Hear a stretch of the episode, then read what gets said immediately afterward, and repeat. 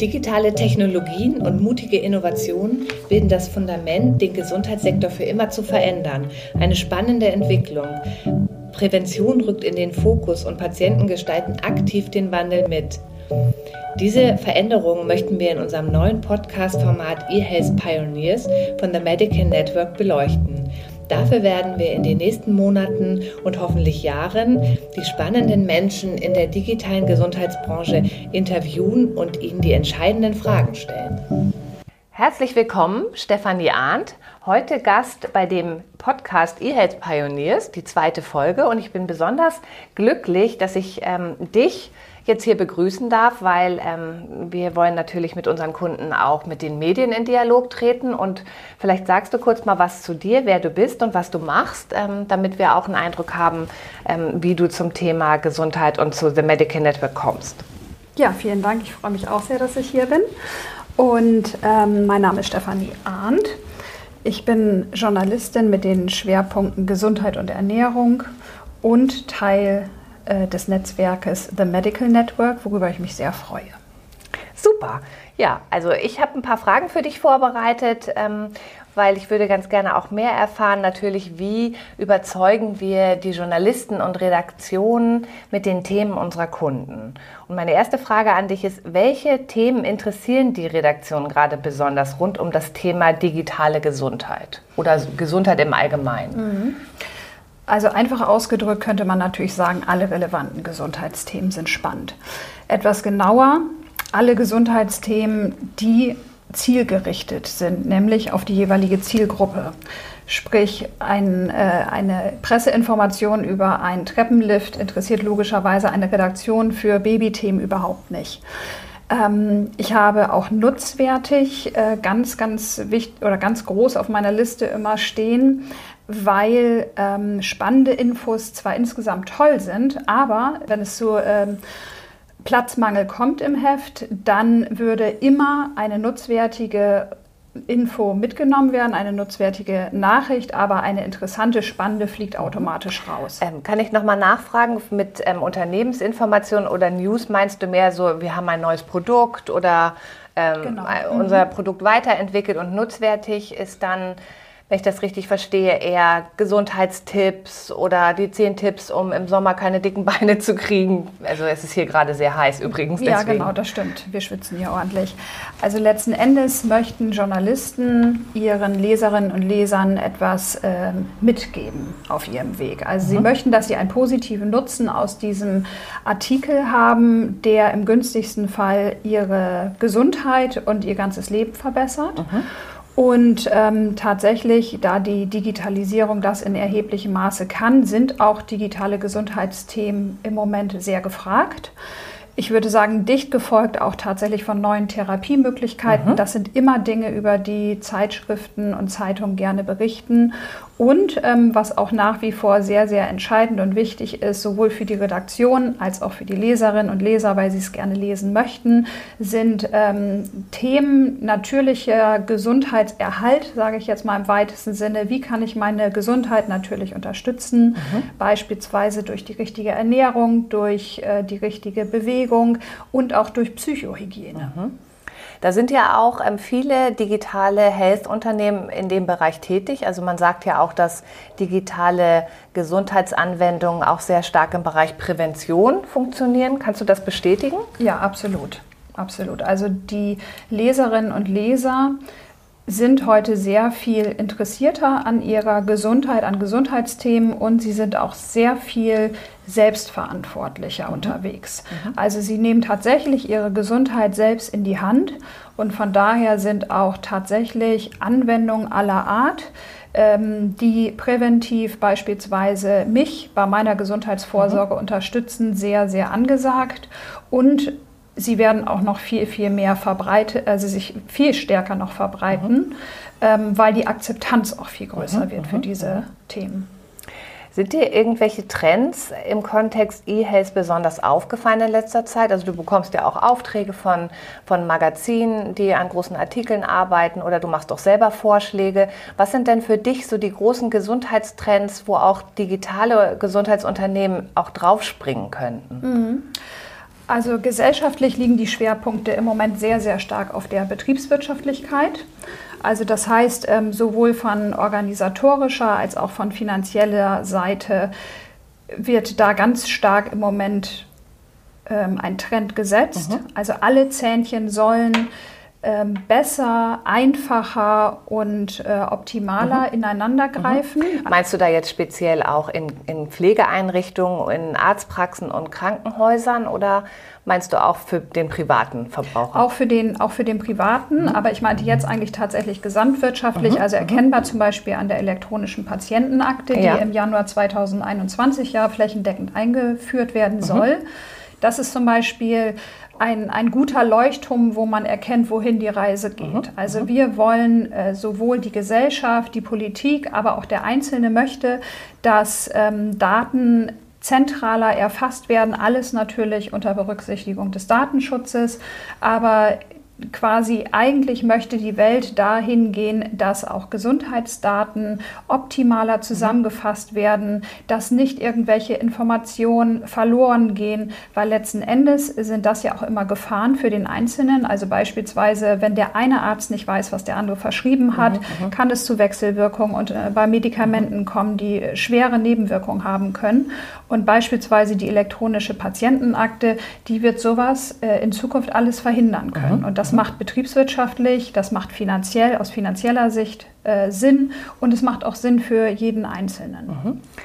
Ähm, was denkst du denn, was ähm, wer der Treiber der Digitalisierung im Gesundheitsbereich dann letztendlich sein kann? Kann der einzelne Patient, wenn er zum Beispiel auch einen interessanten Artikel liest, zu seinem Arzt gehen und sagen, ich wünsche mir jetzt aber schon, dass gewisse Apps äh, Anwendung finden oder warum kann ich meine Daten nicht elektronisch mitnehmen? Meinst du, dass ähm, Patienten auch Druck auf die Branche ausüben können und auch, dass sich strukturell schneller was ändert? Ich glaube, es wird sich strukturell automatisch ganz viel ändern, weil alle Interesse an Veränderung und an auch die Ärzte. Ja, auch die Ärzte haben tatsächlich ein Interesse an der Digitalisierung äh, der, des Gesundheitsmarktes weil sie zurzeit so viele unglaublich wertvolle Kapazitäten verschwenden müssen mhm. für auch Arbeiten, die einfach auf digitalem Wege sehr, sehr viel effektiver mhm. ablaufen mhm. können. Mhm. Von daher glaube ich tatsächlich, dass ähm, sowohl die Politik als auch die Ärzte und natürlich auch die Patienten großes Interesse daran haben, ähm, am Fortschreiten der Digitalisierung im Gesundheitsmarkt. Und man darf ja auch nicht vergessen, ähm, die nachwachsenden Generationen, die wachsen ja in ganz, ganz anderen Dimensionen auf, als wir uns das bisher vorstellen können. Also unsere Kinder werden ähm, wahrscheinlich gar nicht mehr mit bestimmten Erkrankungen zu Ärzten gehen, sondern das einfach alles mit äh, app-basierten Lösungen mhm, mhm. ähm, in den Griff bekommen. Sage sich selber eine Diagnose stellen und dann eine telemedizinische Betreuung zum Beispiel, bekommen. Genau, genau wie auch immer. Also auf jeden Fall wachsen auch, wächst auch eine komplett neue Ärztegeneration nach, ähm, die dem Ganzen nämlich auch positiv bestimmt ist und sagt, Digitalisierung wird uns als Ärzte nie ersetzen, das soll sie auch gar nicht, ähm, aber sie wird eine wertvolle Unterstützung für uns mhm. sein, sodass wir wieder als Ärzte Zeit ähm, und Ohren für den Patienten haben, weil das bleibt ja im Moment sehr, sehr auf der Strecke. Mhm. Nochmal zu den Themen, die die Redaktion gerade interessieren. Kannst du da gewisse Trends ausmachen, was vielleicht dieses und nächstes Jahr im Gesundheitsbereich besonders spannend sein könnte, womit die Menschen sich auch beschäftigen? Ja, also ich denke, dass tatsächlich das Fortschreiten von bestimmten, ich sage jetzt mal Zivilisationserkrankungen mhm. ein großes Thema sein werden, angeführt von Adipositas, also Übergewicht, ähm, was mittlerweile ja auch bei Kindern ein Riesenproblem ist. Da müssen wir alle mehr Aufklärung betreiben, ähm, sowohl die Medien als auch die Ärzte als auch die Politik damit diese Themen äh, durchdringen und ähm, tatsächlich die Verbraucher auch wissen, wie sie diese Probleme in den Griff mhm, bekommen mhm. können. Also ich glaube, dass das beispielsweise... Das auch als Krankheit wirklich auch anzuerkennen, eine, eine, starke Adipositas und dann auch eine Therapie anzubieten und nicht genau, nur zu sagen, genau, geh nach Hause ja. und nehme ein bisschen ab. Richtig, Wo ja genau. auch Apps zum Beispiel wieder bei unterstützen können. Also Richtig. da wären wir ja dann bei vielleicht ähm, Apps, die die Kalorienzufuhr auch genau erfassen können mhm. oder auch Sport-Apps, die einen dazu bringen, auch moderat vielleicht sich in Bewegung zu bringen. Gibt es auch so im Bereich Technologie und Apps so Sachen, die dir jetzt aufgefallen sind, wo gerade so ein Hype drum gemacht wird? Also wie gesagt, ich glaube tatsächlich, dass ähm, Apps eine sehr, sehr gute Unterstützung sein können. Es muss nur grundsätzlich erstmal ein Wissen vermittelt werden nämlich dass bestimmte Erkrankungen, und da denke ich wie gesagt an Diabetes und so weiter, Erkrankungen sind, die sich sehr, sehr gut verhindern mhm, lassen. Mhm. Und zwar verhindern lassen in erster Linie im Köpfchen von mhm, Menschen. Mhm. So. Also man muss verstehen, was passiert eigentlich, mhm. wenn ich meinen Kindern beispielsweise den ganzen Tag gezuckerte Getränke gebe. Mhm. So, und da hilft mir natürlich in dem Sinne sicherlich auch eine App weiter, aber im, in erster Linie müssen Informationen gut verpackt werden, mhm, auch zum Beispiel durch Apps, mhm. ähm, dass ich weiß, wo liegen eigentlich die größten Gefahren. Mhm. Okay. Ähm, gut verpackte Informationen ist so ein bisschen das nächste Thema. Jetzt springen wir mal. Ähm, du bekommst ja auch bestimmt viele Presseinformationen und Journalistenanfragen ähm, von, von Unternehmen, die dich als Journalist adressieren. Was ist denn aus deiner Sicht, was sind so die häufigsten Fehler, die Startups auch falsch machen können, wenn sie sich an einen Gesundheitsjournalisten wenden? Mhm. Also ich spreche immer ganz gerne von der sogenannten L-Falle. L. L, L. Und zwar steckt hinter dem L steckt Länge, Langeweile und Luft. Also letzten Endes sind lange Presseinformationen, die über eine Seite gehen, ein absolutes No-Go. Also ich glaube, es schaffen die wenigsten Presseinformationen, die über diesen Umfang hinausgehen, auch tatsächlich äh, die Aufmerksamkeit des Redakteurs bis zum Ende zu gewinnen. Das mhm. gibt es quasi nicht. Äh, natürlich keine verklausulierten Schachtelsätze und so weiter. Ähm, Redakteure, so empfinde ich mich beispielsweise auch, sind im gewissen Sinne die Empfangsdamen für, beziehungsweise das Empfangspersonal für die Leserinnen und Leser. Und wir lassen nur Besucher mit Informationen durch, die wirklich gut und knackig verpackt sind. Das heißt, wenn ich ähm, auch zum Beispiel meine, meinen ersten Ansprechpartner, den Journalisten, durch Langeweile belästige, fliege ich sofort raus. Also ich muss mich jedes Mal fragen, ähm, versteht der andere innerhalb diesen berühmten Elevator Pitch, mhm. wird ja auch mhm. gerne in dem Bereich dann äh, an, angebracht. Und da ist auch was dran. Wenn zu mir jemand in den ersten Stock steigt, kann der mir bis zum dritten Stock innerhalb von 30 Sekunden wirklich erklären, was er eigentlich sagen möchte. Mhm. Und wenn er es nicht kann, dann bitte nochmal hinsetzen, kurz, äh, kürzer und knackiger formulieren, mhm. sodass ähm, auch ein Journalist, der von allen Seiten, es gibt jeden Tag hunderte von Presseinfos, die uns erhalten, da muss man tatsächlich rausstechen. Wie gesagt, durch die richtige Länge, ähm, und zwar durch ein, eine spannende Überschrift, mhm. spannende Intro, also alles, nur nicht Langeweile. Und ich muss mich auch wirklich fragen, das ist nämlich das dritte L, die Luft. Und zwar komme ich jetzt mit heißer Luft um die Ecke, will ich einfach nur in die Presse und schieße alles raus, äh, was ich habe. Und davon kann ich tatsächlich nur abraten, mhm. weil als Journalist, als Redakteur, wie auch immer, ähm, ist man wirklich genervt von Nichtinformationen. Wenn man mit denen zugespammt wird, ähm, dann kann es eher sein, dass ein Journalist ein Newsletter abbestellt mhm, mhm. oder auch einfach die äh, Presseinformation von dem Unternehmen einfach löscht, weil er genervt ist. Mhm, so, von daher, da sollte ich genau schauen, ähm, wie, wie komme ich um die Ecke und auch wie formuliere ich das Ganze eigentlich. Also in der Regel schreiben wir ja Presseinformationen als Unternehmen nicht nur für spezielle Special Interest Magazine. Viele Informationen gehen auch an die Publikumspresse. Und da muss ich mich auch fragen, wer sitzt da eigentlich? Ist das ein Medizinredakteur mit ausgewiesenen Digitalisierungskenntnissen? Oder gibt mhm. es da jemanden, der durch Zufall heute mal im Gesundheitsressort sitzt oder grundsätzlich im Gesundheitsressort sitzt, aber generell aufgestellt mhm. ist? Das heißt, wie verpacke ich Informationen? Okay. Mhm. Also auch das Medium wirklich sehr genau kennen, bevor man sich einen Journalisten raussucht und den kontaktiert. Genau. Sich genau. auch mal die Zeitschrift durchblättern oder die Website Richtig. anschauen und ja. einfach schon mal gucken, wie das Niveau der Texte ist. Ja, genau. Auch fachlich. Mhm. Ähm, ist, ist das denn auch so, dass es Sinn macht, ähm, tatsächlich Beziehung zu Journalisten aufzubauen? Also so dieser klassische Lunchtermin, wo es eigentlich nicht unbedingt um die Platzierung eines tollen Artikels geht oder um die Vermittlung von Wissen, sondern sich einfach mal auszutauschen und den, den Journalisten auf den neuesten Stand zu bringen. Ist das eher lästig oder schätzt du das auch? Also das ist tatsächlich eine sehr gute Frage. Und ähm, ich kann aus meiner Sicht nur sagen, dass ein gutes Netzwerk wirklich entscheidend ist. Mhm, also mhm. wir haben in Deutschland nach wie vor oft das Problem, dass wir Vitamin B mit Vitamin B verwechseln, mhm. dass es mhm. was Anrüchiges hat, dass es mit Kumpanei zu tun hat und so weiter. Und dem ist überhaupt nicht so. Mhm. Also letzten Endes, Netzwerken bedeutet, dass ich den anderen sehe, der am gegenüberliegenden Tisch, an der mhm. gegenüberliegenden Leitung hängt. Wer ist das? Wie du schon sagst, ähm, ist das Thema vielleicht erst gestern gelaufen mhm. und ich komme damit schon wieder um die Ecke. Mhm. Ähm, Oder ergibt sich ein gemeinsam entwickeltes Thema ähm, für die Zukunft? Richtig, genau. Kann man da ähm, auch gemeinsam etwas weiterspinnen?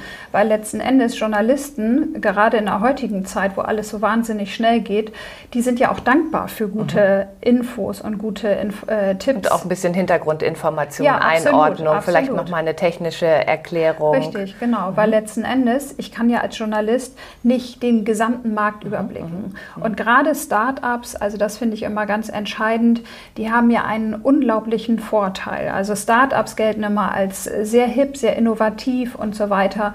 Und ähm, man spürt diese Begeisterung oft, die hinter mhm, Startups mhm. stehen. Man traut Startups auch viel, viel mehr beispielsweise zu, aufgrund der flachen Hierarchieebenen dass die wirklich Dinge schnell vorantreiben.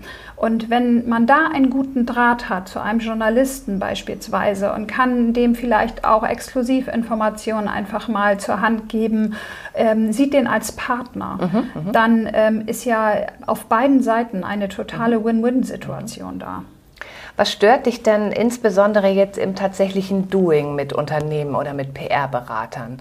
Gibt es da irgendwas, wo du sagst, Mensch, muss man das immer so kompliziert machen oder warum schickst du mir nicht auch ein Bild, was tatsächlich für ein Printmagazin funktioniert? Gibt es da so Aufreger, wo du sagst, Mensch, das müsst ihr euch mal merken? Ja, auf jeden Fall. Dann schieß los. genau. Also tatsächlich sind, äh, sind natürlich so Kleinigkeiten, diese äh, technischen Voraussetzungen, dass die alle gut erfüllt sind, wovon du gerade sprachst. Also letzten Endes, wenn ich Fotomaterial beispielsweise als Agentur, als Unternehmen zur Verfügung stelle, dann sollte es beispielsweise kein Schwarz-Weiß-Foto sein oder dann zumindest auch ein Farbfoto. Es sollte sofort ähm, er, äh, erkennbar sein, wer das Foto gemacht hat. Also sprich, wir sprechen vom Fotocredit. Sind da die Urheberrechte? Rechte, Urheberrechte ne? sind, sind da die Rechte geklärt? geklärt genau. Darf ich das Foto abdrucken? Hat es die richtige Auflösung? Mhm. Ähm, dann tatsächlich, wo, worauf ich vorhin schon zu sprechen kam, diese Themen, ähm, ist das Thema vielleicht schon gelaufen, mhm, vor mhm. kurzem erst? Wie ist eigentlich die Einstellung? Auch da spielt das mhm, Netzwerk mhm, eine große Rolle. Wie ist die Einstellung des Redakteurs, der Redakteurin, mit dem ich äh, viel zusammenarbeite?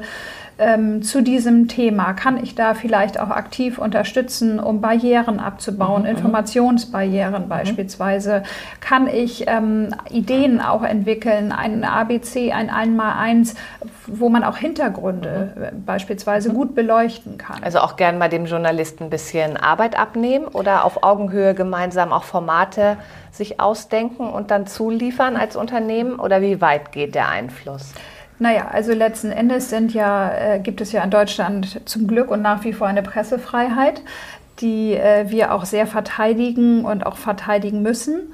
Ähm, das heißt, der, der Einfluss ähm, an der redaktionellen Berichterstattung sollte möglichst gering mhm. sein, aber der Service, der dahinter steht, der mhm. sollte möglichst groß sein. Ja, das hast du doch schön gesagt. Dankeschön. Ähm, ja, das ist ja auch genau der Punkt, ähm, warum wir auch den Dialog von unseren Startups mit Journalisten suchen, weil es eben auch darum geht, dass der Journalist auch nochmal mal ein Reputationsstempel quasi auf das Produkt gibt, weil er die Information gelesen hat, weil er sie interessant fand, weil er sie so gut aufbereitet fand, dass er eben noch weit genauer hingeschaut hat und es auch für den Leser wichtig fand und ja im Prinzip auch ein bisschen den Service bewertet damit. Genau. Also ihr habt ja schon auch so eine Gatekeeper-Funktion. Absolut, absolut. Also das ist tatsächlich einer der Schwerpunkte im guten Journalismus, eine, eine Vorauswahl zu treffen, also auf der einen Seite eine objektive Vorauswahl, aber auch schon seine Leserschaft ja so gut zu kennen, mhm, mhm. dass man weiß, was ist wichtig für diese mhm. Frau, für diesen Mann, der jetzt am Küchentisch sitzt und die Zeitschrift oder per Tablet ähm, die, digitale, die digitale Ausführung mhm. meiner Publikation liest. Also das heißt, das ist äh, tatsächlich eine ganz entscheidende Funktion, die wir innehaben und die ja auch gute Presse auszeichnet. Ja, absolut.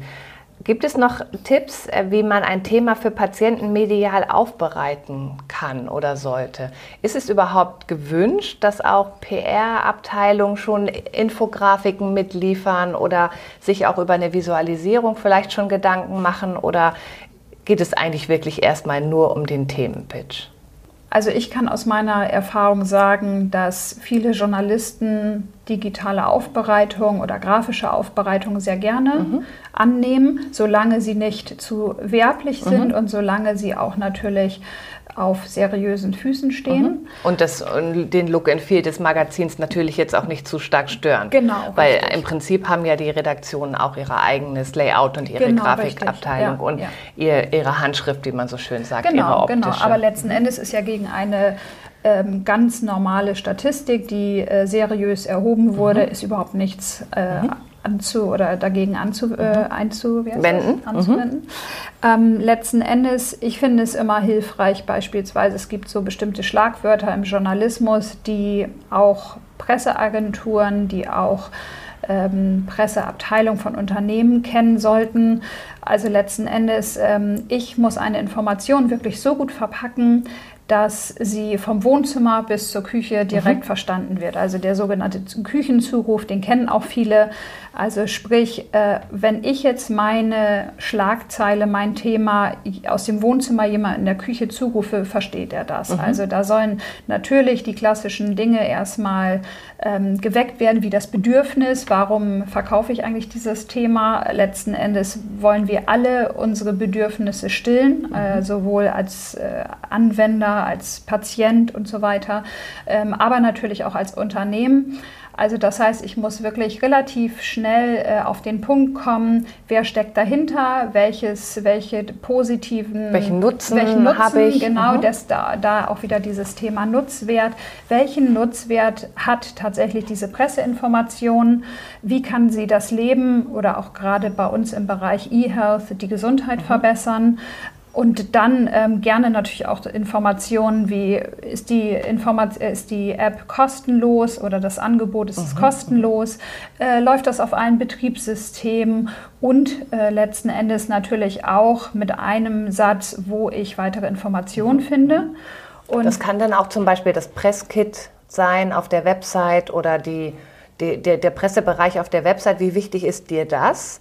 Schaust du dir zum Beispiel Pressemappen auch wirklich genau an? Also man wird ja dann doch irgendwie teilweise, glaube ich, ganz schön zugemüllt mit ausführlichstem Pressematerial. Was ist da das Wichtigste? Hast du vielleicht irgendwie auch da Erfahrungen, die du teilen möchtest? Mhm. Also ich glaube schon, dass Presseinformation, Pressekits eine gute Basis sein können, wenn ein Thema relevant ist. Und natürlich ist es so, wie du sagst, viele Pressekits landen quasi im eigenen Archiv für mhm. eventuelle irgendwie Rückfragen mhm, mhm. oder nochmal nachzuschauen, was man darüber hinaus noch wissen muss.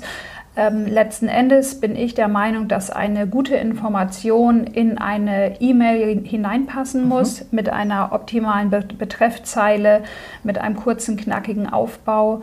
Und ähm, dann bekomme ich nämlich das Wertvollste sowohl vom Journalisten als auch vom Patienten letzten Endes, was er hat, nämlich seine Zeit und seine Aufmerksamkeit. Mhm. Okay, also auch keine PDF-Anhänge an die E-Mail packen. Also du plädierst schon dazu, wirklich eine sehr gut ähm, vorbereitete E-Mail an den Journalisten zu schicken und ihm tatsächlich in ganz kurzen Sätzen zu sagen, was sein Thema ist, was der, wie der Patient profitiert, warum das neu und interessant ist. Ja, also absolut. Letzten Endes, das gilt sowohl für Journalisten als auch für Patienten. Gerade die Gesundheit ist ein extrem sensibler Bereich. Mhm.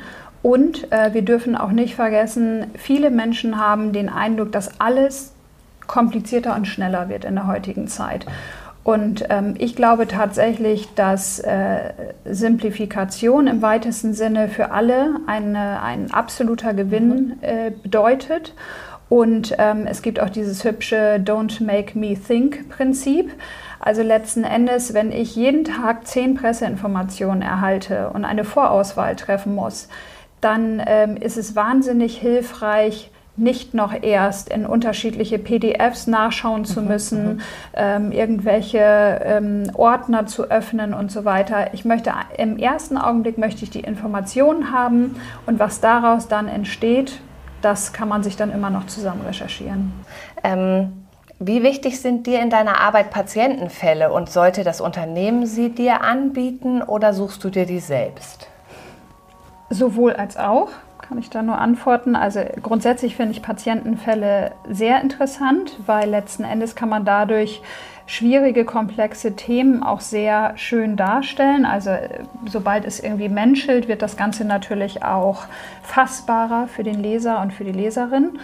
Ähm, ich suche logischerweise oft äh, meine Patientenfälle selbst. Ich finde es aber auch ähm, absolut legitim und auch sehr hilfreich, wenn Unternehmen seriöse Patientenfälle zumindest anbieten. Dann habe ich die Chance, ähm, darauf zurückzugreifen oder auch nicht. Ähm, aber wie gesagt, es ist ähm, ein gutes Mittel, auch tatsächlich ein Thema nochmal ganz anders aufzubauen. Mhm. Das muss dann auch nicht der, äh, immer ein neuer Patient sein. Also man könnte auch sagen, man sucht sich als Unternehmen schon gleich in den ersten Testgruppen zwei, drei Leute, die man fragt, möchtet ihr eventuell mit Medien sprechen? Und ähm, kann die auch dann verschiedenen Medien anbieten oder wünschen sich die einzelnen Medien schon auch ihre eigenen Fälle? Also das finde ich tatsächlich schwierig. Ich finde es grundsätzlich gut und auch klug von Unternehmen direkt im Vorfeld zu erfragen, wie steht ihr Medienarbeit gegenüber? Mhm. Seid ihr auch gewillt, äh, euch fotografieren zu lassen? Mhm. Vielleicht ein, also eine, eine Geschichte zu erzählen mit Vor- und vielleicht auch mit Nachnamen. Aber, ähm, und mit Vorher und Nachher? Mit Vorher und Nachher. mit vorher nachher Namen. Ähm, aber letzten Endes ähm, ist es für Redaktionen auf jeden Fall ähm, schöner, wenn man seinen eigenen Patientenfall hat und der nicht durch alle anderen Medien mhm. schon durchgegangen okay. ist. Da ist dann Exklusivität doch gut. Das bringt mich noch zu einer anderen Frage. Wie schaffe ich es, zum Beispiel bei dem Start eines Unternehmens in möglichst vielen Medien gleichzeitig zu sein? Ja, ähm, auch hier ist das Stichwort eine gute Vernetzung mhm. und äh, eine gute Aufbereitung der Presseinformationen. Die Frage ist, möchte ich jetzt beispielsweise mit einem Leitmedium, ein Medium, was für mich extrem wichtig ist, zum Beispiel ähm, schon exklusiv eine Geschichte machen. Das ist natürlich sehr schön für alle Beteiligten, aber es ist absolut natürlich auch nachvollziehbar, dass Unternehmen eine gewisse Flughöhe sofort erreichen möchten und eine Presseinformation bereit streuen.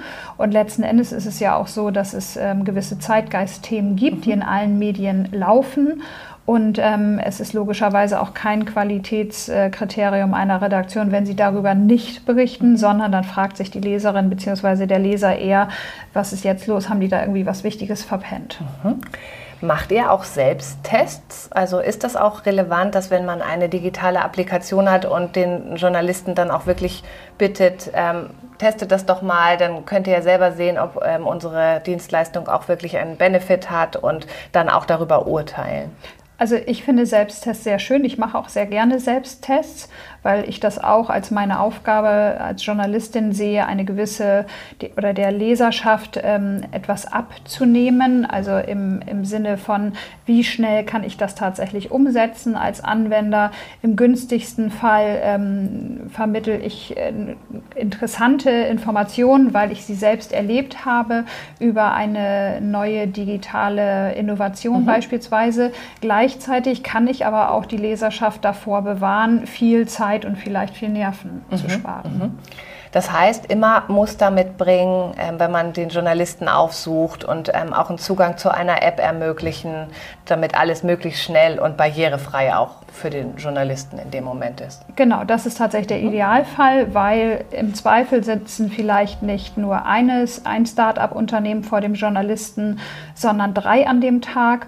Und ähm, da ist es tatsächlich sehr hilfreich, wie du schon sagtest, äh, Barrieren abzubauen, also möglichst schnell, sofort, vielleicht sogar vor Ort das Ganze einmal spielerisch auszuprobieren damit der Journalist schon mal ähm, begeistert ist im günstigsten Fall und ähm, dann auch diese Informationen entsprechend weiterträgt. Mhm. Was hat dich denn persönlich begeistert im Bereich digitale Gesundheitsanwendungen? Oder gibt es etwas, wo du sagst, das wird uns wirklich voranbringen und ich bin die Erste, die das auch auf jeden Fall nutzen wird?